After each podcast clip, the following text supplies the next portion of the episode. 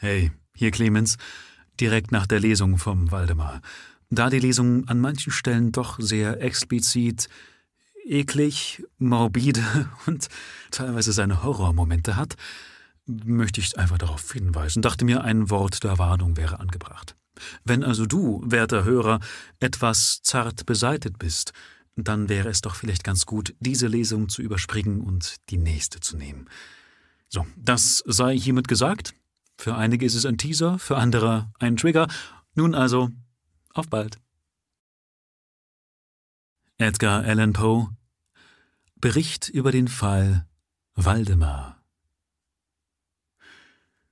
über die erregten Erörterungen, die der höchst seltsame Fall Waldemar hervorgerufen hat, wundere ich mich natürlich gar nicht. Höchstens würde ich bei solchen Umständen das Gegenteil für ein Wunder halten.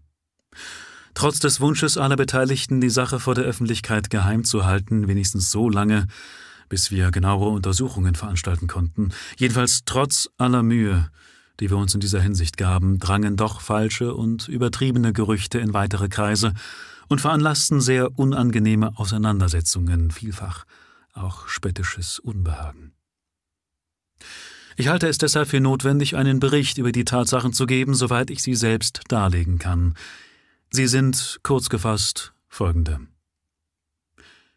In den letzten drei Jahren war meine Aufmerksamkeit wiederholt auf den Mesmerismus gelenkt worden, und vor ungefähr neun Monaten fiel es mir plötzlich ein, dass es in der Reihe der vielen diesbezüglichen Experimente eine merkwürdige und unbegreifliche Lücke gab. Man hatte noch nie einen Sterbenden mesmerisiert. Hierbei würde man nämlich feststellen können, erstens, ob in einem solchen Zustand ein Patient überhaupt für die, für die magnetische Beeinflussung empfänglich sei. Zweitens, wenn das der Fall wäre, ob diese Empfänglichkeit durch den Zustand des magnetischen Schlafs vermehrt oder vermindert würde. Drittens, in welchem Maße oder auf wie lange Zeit man durch Mesmerisieren den Tod oder seine Folgeerscheinungen aufhalten könnte. Es gab dabei auch sonst noch interessante Punkte, aber diese drei erregten am meisten meine Neugierde, besonders der letztere, wegen der unendlichen Wichtigkeit seiner Konsequenzen. Indem ich mich nach einem Objekt für meine Studien umsah, fielen meine Gedanken unwillkürlich auf meinen Freund Ernest Waldemar, den wohlbekannten Herausgeber der Bibliotheca Forensica, der auch unter dem Schriftstellernamen Isachar Marx den Wallenstein und den Gargantua ins Polnische übersetzt hatte. Waldemar, der seit dem Jahre 1839 meist in Harlem in State New York gewohnt hatte, fiel durch die außerordentliche Magerkeit seines Körpers und durch seinen schneeweißen Schnurrbart auf, der so stark gegen sein tiefschwarzes Kopfhaar abstach, dass man dieses allgemein für eine Perücke hielt. Er war hochgradig nervös und dadurch sehr empfänglich für mesmeristische Experimente. Ein oder zweimal hatte ich ihn ohne große Schwierigkeiten eingeschläfert. In anderer Hinsicht aber wurden meine Erwartungen, die ich auf seinen körperlichen Zustand gesetzt hatte, enttäuscht. Sein Wille kam eigentlich nie unter meine Kontrolle, und ebenso wenig konnte ich ihn zu irgendwelchem Hellsehen bringen. Ich schrieb dieser meine Misserfolge stets seinem krankhaften Gesundheitszustand zu, denn schon ein paar Monate bevor ich ihn näher kennenlernte, hatten mir die Ärzte mitgeteilt, dass er hochgradig schwindsüchtig sei. Er sprach auch stets ganz ruhig von seiner bevorstehenden Auflösung wie von einer unvermeidlichen Sache, die man nicht weiter zu bedauern brauchte. Es war übrigens ganz natürlich, dass ich bei meinem Plan an Waldemar dachte. Ich kannte seine philosophische Abgeklärtheit und wusste, dass er keine Bedenken dagegen haben würde. Auch besaß er in Amerika keine Verwandten, die vielleicht Einspruch erhoben hätten. Daher sprach ich ganz offen mit ihm über den Gegenstand, und zu meinem Erstaunen interessierte er sich sofort lebhaft dafür. Ich sage zu meinem Erstaunen, denn er hatte zwar bisher stets seine Person zu solchen Experimenten hergegeben, ohne aber je eine innere Anteilnahme daran auszudrücken. Seine Krankheit verlief so, dass man den Tag des Todes ziemlich genau berechnen konnte, und wir kamen schließlich überein, dass er mich ungefähr 24 Stunden vor dem Zeitpunkt, für den die Ärzte den Beginn der Auflösung erwarteten, holen lassen wollte. Es ist jetzt etwas mehr als sieben Monate her. Da erhielt ich folgenden, von Waldemar selbst geschriebenem Brief. Mein lieber P., Sie können jetzt ruhig kommen. D und F sind sich darüber einig, dass ich die morgige Mitternacht nicht überleben werde. Und ich glaube, Sie haben den Zeitpunkt ziemlich genau getroffen. Waldemar. Ich empfing den Brief eine halbe Stunde, nachdem er geschrieben war, und 15 Minuten später befand ich mich im Sterbezimmer des Mannes.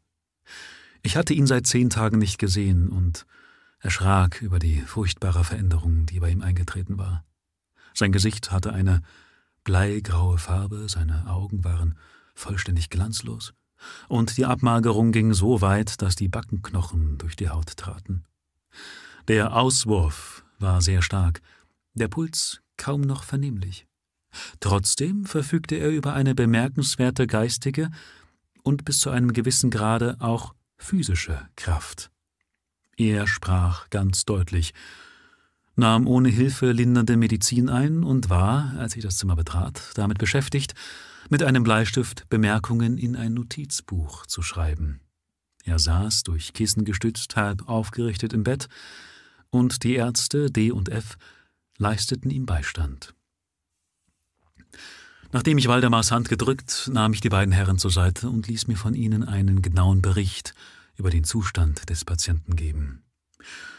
Die linke Lunge befand sich seit 18 Monaten in einem halb verkalkten oder verknorpelten Zustand und war zum Atmen nicht mehr brauchbar. Die rechte war in ihrem oberen Abschnitt zum Teil vielleicht auch ganz verkalkt, während die untere Hälfte nur noch eine Masse von eiternden Tuberkelherden bildete. An verschiedenen Stellen hatten ausgedehnte Durchlöcherungen stattgefunden, an einer war die Lunge fest mit dem Rippen verwachsen, und diese Erscheinungen am rechten Flügel waren übrigens verhältnismäßig jüngeren Datums. Die Verkalkung hatte so schnelle Fortschritte gemacht, dass man einen Monat vorher noch nichts davon bemerken konnte und die Verwachsung sogar erst seit drei Tagen erkannt hatte. Unabhängig von der Schwindsucht bestand noch eine Geschwulst in der Herzschlagader, doch machte die Verkalkung der Lunge eine genaue Diagnose darüber unmöglich. Beide Ärzte waren der Ansicht, dass Waldemar um Mitternacht des folgenden Tages, der ein Sonntag war, sterben werde. Jetzt war es Samstagabend gegen sieben Uhr. Die Ärzte D und F hatten, als sie das Bett verließen und sich, um sich mit mir zu besprechen, von dem Kranken endgültig Abschied genommen, da sie nicht beabsichtigten, noch einmal wiederzukommen. Auf meine Bitte versprachen sie aber dennoch einen Besuch für den nächsten Abend um zehn. Als sie fort waren, sprach ich offen mit Waldemar über seine bevorstehende Auflösung und vor allem über das verabredete Experiment. Er erklärte, er sei noch immer willig, ja begierig darauf, dass es gemacht werde und drängte mich sofort damit zu beginnen. Aber obgleich ein Pfleger und eine Pflegerin im Zimmer waren, trug ich doch Bedenken, einen solchen Versuch zu wagen, ohne für den Fall eines plötzlichen Unglücks zuverlässigere Zeugen als diese beiden zu haben. Ich verschob daher den Beginn des Experiments, bis mich am nächsten Abend gegen acht Uhr der Besuch eines mir bekannten Studenten der Medizin, des Herrn Theodor L., aus aller Verlegenheit riss. Es war zwar ursprünglich meine Absicht gewesen, auf die Ärzte zu warten, aber jetzt ließ ich mich doch noch verleiten, anzufangen. Waldemar bat mich dringend darum. Und ich kam auch zur Überzeugung, dass keine Zeit zu verlieren sei, da seine Kräfte schnell abnahmen. Herr L. erklärte sich auf meinen Wunsch gern bereit, alles, was geschehen würde, zu notieren, und das, was ich von jetzt ab berichte, ist wörtlich oder im Auszug seinen Aufzeichnungen entnommen. Es war etwa fünf Minuten vor acht, als ich die Hand des Kraulen ergriff und ihn bat, Herrn L., so deutlich es ihm möglich sei, zu bezeugen, dass er, Waldemar, vollkommen damit einverstanden sei, dass ich mit ihm in diesem Zustand das Experiment des Mesmerisierens machte. Er antwortete schwach, aber deutlich hörbar, ja, ich wünsche, mesmerisiert zu werden. Und gleich danach fügte er hinzu, er ist schon kurz vorm Verrecken. Ich fürchte, Sie haben es zu lange hinausgeschoben. Während er dies sagte, begann ich die Striche, die ich bei ihm schon als besonders einschläfernd erkannt hatte, indem ich meine Hände quer über die Stirn führte, und er wurde auch ohne Zweifel sofort dadurch beeinflusst. Aber obgleich ich alle meine Kraft anstrengte, kam ich doch eigentlich nicht viel weiter. Als kurz nach zehn, wie verabredet, die Ärzte D und F kamen, erklärte ich ihnen in wenigen Worten meine Absicht, und sie erhoben keine Einwendungen, da der Kranke schon im Todeskampf liege. Ich fuhr daher mit meinen Bemühungen fort, ging aber jetzt von den Querstrichen über die Stirn zu Abwärtsstreichungen über und richtete meinen Blick fest auf das rechte Auge des Kranken. Sein Puls war jetzt nicht mehr fühlbar, der Atem ging rasselnd und kam nur alle halbe Minuten. Dieser Zustand blieb eine Viertelstunde lang fast unverändert. Dann aber entrang sich der Brust des Sterbenden ein tiefer Seufzer, und das rasselnde Atemgeräusch war nicht länger hörbar. Die Glieder des Kranken wurden eiskalt. Fünf Minuten vor elf bemerkte ich unzweifelhafte Anzeichen der mesmerischen Einwirkung. Das glasige Aussehen der Augen war dem eigentümlichen nach innen gerichteten Blick gewichen, der für Eingeschläferte so charakteristisch ist. Auf ein paar schnelle seitliche Striche begannen die Augenlider leise zu zittern, und kurz nachher schlossen sie sich ganz. Ich war aber damit noch nicht zufrieden, sondern fuhr unter Anspannung aller Willenskraft kräftig mit meinen Streichungen fort, bis die Gliedmaßen, die ich in eine bequeme Lage gebracht hatte, ganz steif geworden waren. Die Arme und Beine waren ausgestreckt, der Kopf lag etwas erhöht. Als ich dieses Ziel erreicht hatte, war es Mitternacht geworden, und ich bat die Herren, Waldemars Zustand zu untersuchen. Nach einigem Prüfen erklärten sie, dass er in einem ungewöhnlich tiefen, mesmeristischen Schlaf liege. Das Interesse der beiden Ärzte war aufs höchste erregt. Dr. D. entschloss sich sofort, die Nacht über bei dem Kranken zu bleiben, während sich Dr. F. mit dem Versprechen, bei Tagesanbruch zurückzukehren, entfernte. Auch Herr L und das Pflegepaar blieben da. Wir ließen Waldemar bis gegen drei Uhr morgens gänzlich ungestört. Dann näherte mich ich mich ihm und fand ihn in genau dem gleichen Zustand wie vorher. Er hatte seine Lage nicht verändert, und der Puls war nicht zu fühlen. Der Atem ging so leise, dass man ihn nur durch einen Spiegel feststellen konnte. Die Augen waren wie im natürlichen Schlaf geschlossen und die Glieder so steif und kalt wie Marmor. Trotzdem glich sein Zustand keineswegs dem eines Toten. Als ich mich Waldemar näherte, machte ich einen halben Versuch, seinen rechten Arm in Kontakt mit den Bewegungen meines eigenen zu bringen, indem ich leicht über seinen Körper hinauf und hinabstrich. Ich hatte mit solchen Versuchen bei dem Kranken bisher nie Erfolg gehabt, und erwartete es natürlich auch jetzt nicht. Doch zu meinem Erstaunen folgte jetzt sein Arm ohne weiteres, wenn auch schwach, jeder Richtung, die ich mit meinem Arm angab. Das gab mir den Mut, auch einige Worte an ihn zu richten. Waldemar, fragte ich, schlafen Sie? Er gab keine Antwort aber ein leichtes Zittern, das ich an seinen Lippen bemerkte, veranlasste mich, die Frage mehrmals zu wiederholen. Bei der dritten Wiederholung ging ein kaum bemerkbares Zittern durch den ganzen Körper. Die Augenlider öffneten sich so weit, dass sie einen schmalen Schlitz des Weißen sehen ließen, die Lippen bewegten sich schwerfällig, und in einem fast unhörbaren Flüstern drangen die Worte hervor. Ja, ich schlafe jetzt. Wecken Sie mich nicht. Lassen Sie mich so sterben. Ich befühlte jetzt die Glieder. Sie waren so steif wie vorher. Der rechte Arm aber gehorchte auch jetzt wieder den Bewegungen meiner Hand. Fühlen Sie noch Schmerzen in der Brust, Waldemar? fragte ich nunmehr den Mesmerisierten. Die Antwort kam sofort war aber fast noch weniger hörbar als vorher. Keine Schmerzen. Ich sterbe. Ich hielt es nicht für angebracht, ihn jetzt noch weiter zu stören. Und es wurde nichts mehr gesagt noch getan, bis kurz vor Sonnenaufgang Dr. F. kam, der maßlos erstaunt war, den Kranken noch am Leben zu finden. Nachdem er den Puls befühlt und den Atemspiegel an die Lippen gesetzt hatte, bat er mich nochmals zu dem Mesmerisierten zu sprechen. Ich tat es und fragte Waldemar.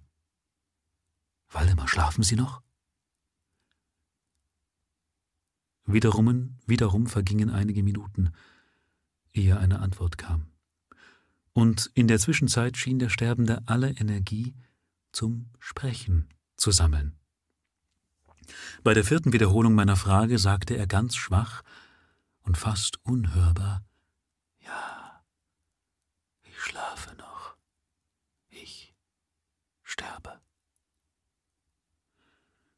Es war nunmehr die Meinung oder vielmehr der Wunsch der Ärzte, dass man Waldemar in diesem offenbar ruhigen Zustande bis zum Eintritt des Todes lassen sollte, was nach unserer Ansicht nur noch wenige Minuten dauern konnte. Ich beschloss aber noch ein einziges Mal mit ihm zu sprechen und wiederholte einfach meine letzte Frage. Bei meinen Worten trat eine auffällige Veränderung im Aussehen des Mesmerisierten ein, die Augen öffneten sich langsam, wobei die Pupillen nach oben rollten, die Haut nahm einen leichenhaften Schimmer an, glich aber nicht so sehr Pergament als Papier, und die runden, hektischen Flecken, die bisher deutlich auf jeder Wange zu sehen gewesen, erloschen ganz plötzlich. Ich gebrauche absichtlich diesen Ausdruck, denn ihr Verschwinden erinnerte mich ganz und gar an das durch einen Windstoß verursachte Erlöschen einer Kerze. Die Oberlippe die bisher die Zähne bedeckt hatte, zog sich in demselben Augenblick zurück, während der ganze Unterkiefer mit einem hörbaren Ruck herabfiel, so dass der Mund weit offen stand und deutlich die geschwollene schwärzliche Zunge zeigte.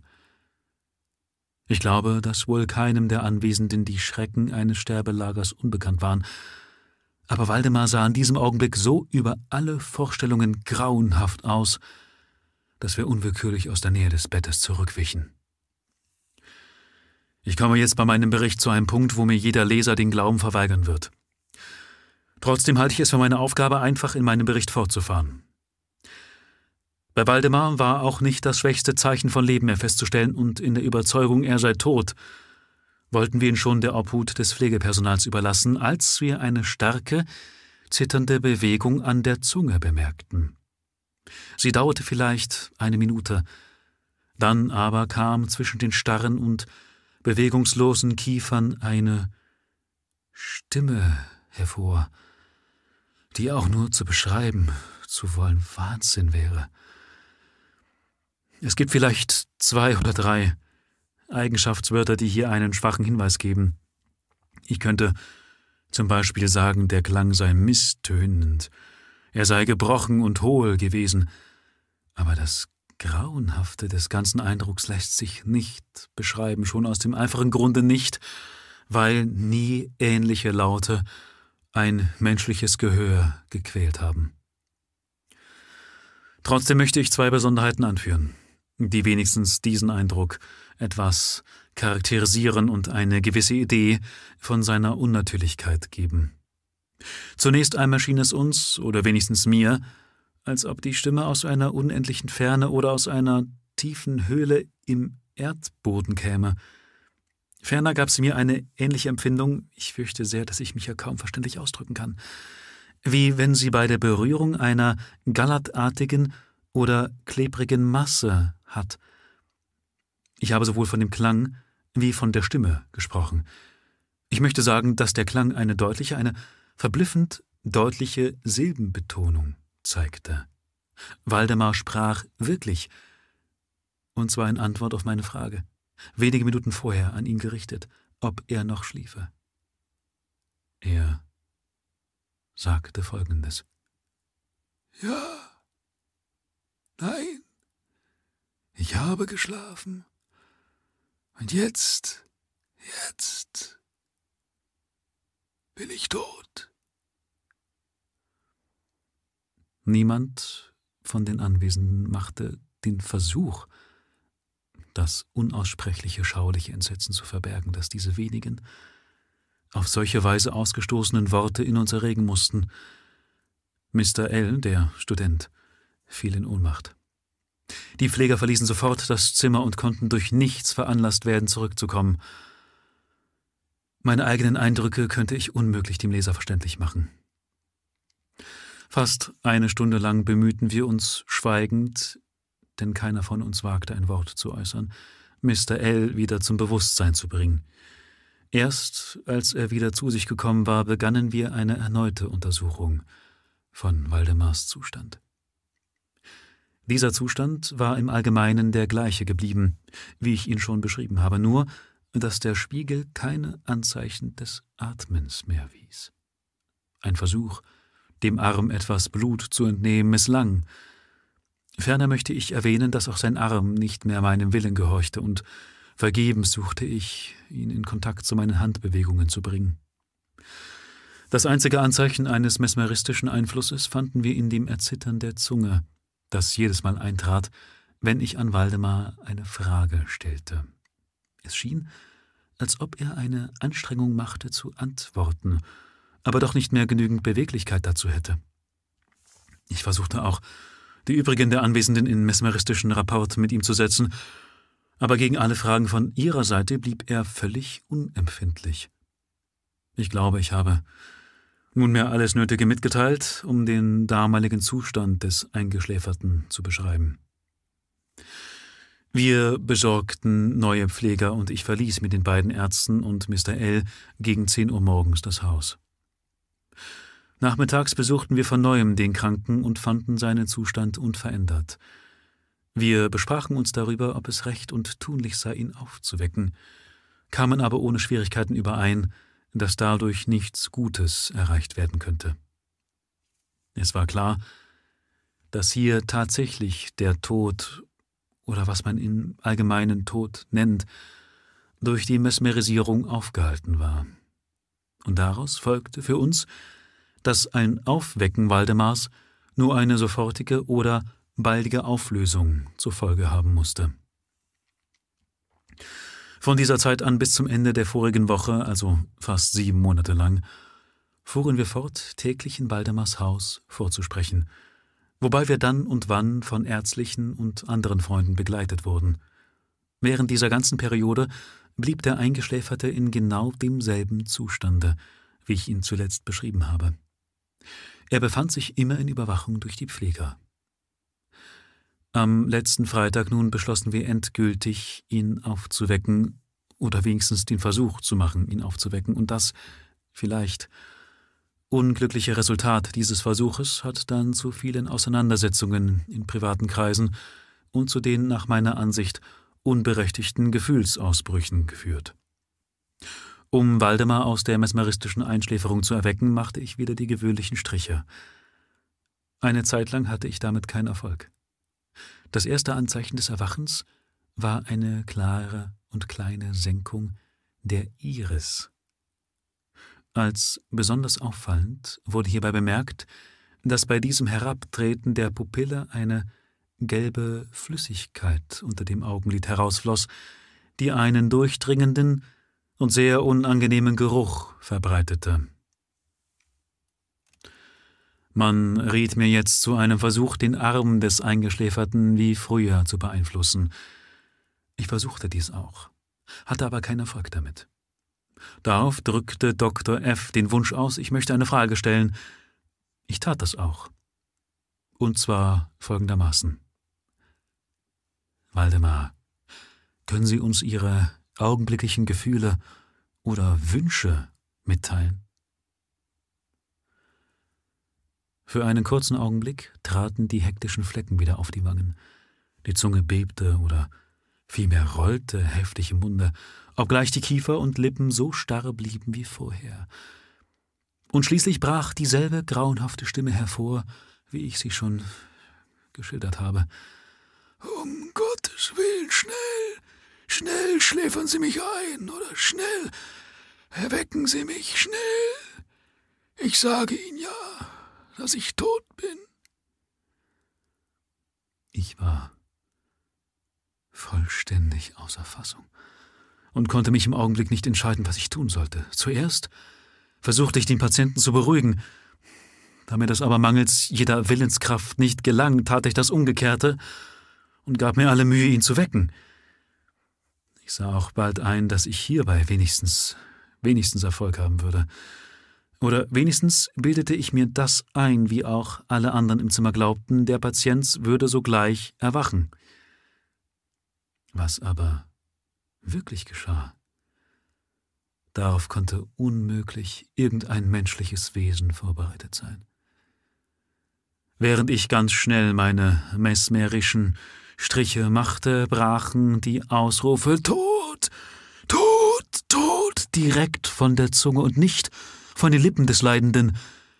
Und plötzlich, im Zeitraum von kaum einer Minute, sank der ganze Körper unter meinen Händen in sich zusammen.